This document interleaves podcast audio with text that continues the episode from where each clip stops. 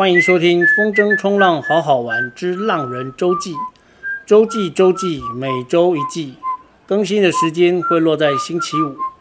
这个节目是用来分享好好玩的风筝冲浪运动，以及我生活当中的大小事。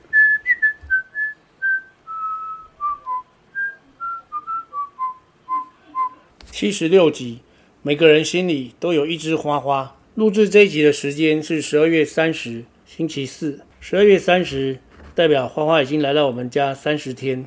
我尽我最大的能力，给予他最舒适的环境。当然没有办法像以前在实小那么大的空间。是说他现在脚不太方便，走路很慢，他也不需要太大的空间。就是整个玄关、客厅还有餐厅，他除了厨房、还有后走廊以及房间不给他进之外，其他当然厕所也不行哦，其他都尽量是他可以活动的空间。每个人心里都有一枝花花。这个花花代表的是一个你想要关心的生命，我相信每个人都有。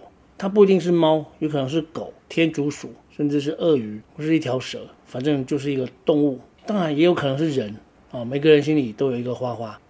有一次我跑步被狗追，甚至被咬。常常跑步的人应该很容易遇到被狗追，甚至被狗咬的情形。对许多跑了像我这样跑二三十年的跑友来说，一定不陌生。但是有一回，我只是在我们家附近，就是永和的仁爱公园跑步，就被一只，其实我不知道那是什么狗，那只狗很小，我只是慢慢的跑着，在我规划好的路线，那个主人呢，就坐在旁边的凉椅上面，然后看着他的小狗，真的很小，它只比我的脚大一点点，就扑扑过来。我以为它只是跟一般的 一般的小狗一样，因为其实所有的主人都会说，哎，我家的狗很乖，它不会咬人。哎，所有的狗主人都是这样。哦，都是说它很乖，它不会咬人，但是它其实向我冲过来，我担心的不是它咬我，而是我不小心踩死它，或者是不小心弄到它。果然，它就在我跨步的时候。往我的腿上奔过来，但跑步其实是一个惯性的动作，脚抬起来很自然就会往前跨。它刚好就骑在我的脚掌上面，然后我很自然的发现它咬我一痛，我很自然的脚就一蹬，它就随着我的脚往前跨，然后飞出去，在空中翻了一圈，然后摔到地上。可是其实它没有受伤，因为它掉下来之后又咚咚咚很快的跑到它主人那边。它主人瞪了我一眼，我也瞪了他们两个人一眼。其实我觉得应该要立法，应该推动立法。如果遛狗不系狗链，嗯，视为蓄意谋杀哦，就像酒驾。喝酒开车应该视为蓄意杀人，这个应该要立法。刚好这两天看到那个宋少卿的事件，然后相声瓦舍也出来跟他切割啊。我觉得喝酒喝酒本身不是坏事，开车也不是坏事，但是这两件事情加起来就是很坏很坏的事情。哦，扯远了。好，反正我回家之后呢，就是我跟我老婆讲了，就是被被狗追咬这件事情第 N 次，然后他就说了一句话把我打醒。他说：“你要知道，那只狗。”可能是他的花花，我瞬间就想到，如果有一个人，如果有一天我带着花花出去散步，当然根本不可能。我在虾皮买了那个背心的背带哦，绳背带，就是有一种早期所有的猫、所有的狗都是用拴在脖子上的链子，但是有一些狗因为很胖，拴不住，一下没有脖子，一下就掉。然后就有人发明了胸背带，然后猫也有，我就去虾皮买了一个猫用的胸背带。我尝试了几次要把它穿到花花的身上，花花都不肯。今天终于，我不是说它从来没有。哈气嘛，今天第三十天，他终于对我哈气，因为我今天再尝试一次，要把那个背带穿过他的两只手，他发现他的两只手。不被控制啊，或是我试图控制他的瞬间，他就哈气，所以这是不可能啊。但是我还是要说，如果有一天带着花花出去，然后有人伤害他，我应该会非常非常的生气。就跟那一天我在跑步的时候，虽然百分之百是他的狗错，而且也是他的错，因为他应该要把狗拴起来哦。那个那个空间不是只有他一个人，那个公园都是小孩跑来跑去，而且还有非常多在承运的大人。但是如果有人这样欺负欺负花花，我带花花出去玩的时候，我应该会非常生气，我可能会跟那个人。打起来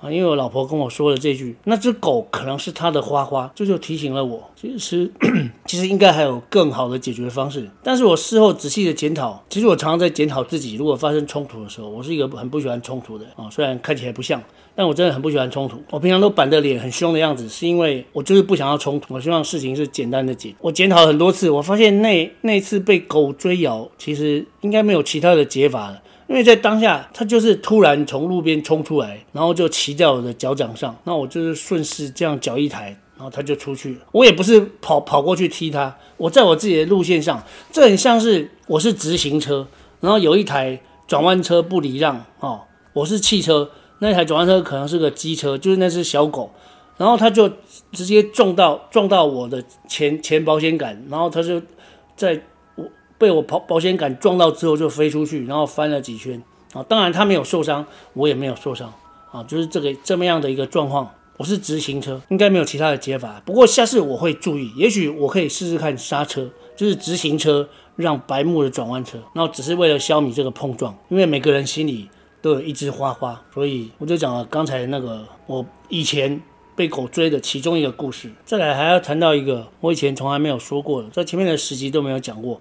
为什么我遇到花花之后，我会这么想照顾它呢？那是因为在我小时候，我是在乡下长大。我们家附近有很多野猫野狗，然后我在不太懂事的时候，我曾经无意间做出嗯对猫不好的事情，这件事情就不想再提，反正就是无意间伤害了猫啊野猫啊。后来我知道之后非常后悔，我我觉得有可能是因为心里有这个遗憾，就是小时候为什么没有人教我，我应该要怎样对待小动物？当然我们那个年代不可能。小时候我小时候为什么没有人教我要怎样对待小动物？虽然我养过狗。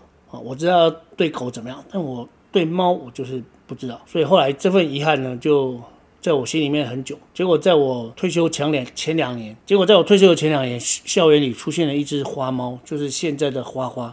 我觉得我应该可以为它做点什么，而且我每次对它好的时候呢，我觉得我心里面那个伤痕就稍微嗯复原了一点，然后一点一点，这件事情慢慢的变成习惯，就是对。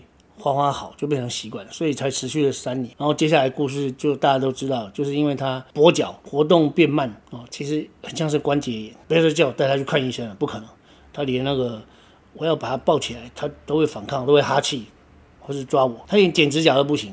我现在如果要剪指甲，可能一天只能剪一次，因为他听到指甲刀咔的声音就跑掉。然后一只手有五只指甲，五四二十，可能要二十天，三个礼拜才剪。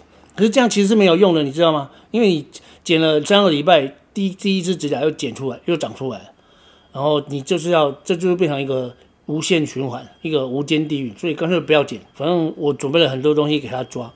他现在连我早上运动的瑜伽垫他也抓。我每天早上起床第一件事情就是先做那个重量训练，我是从棒式支撑开始，就是两分钟乘以二两次，然后再来深蹲，哦，深蹲完再拉单杠，拉拉单杠完倒立。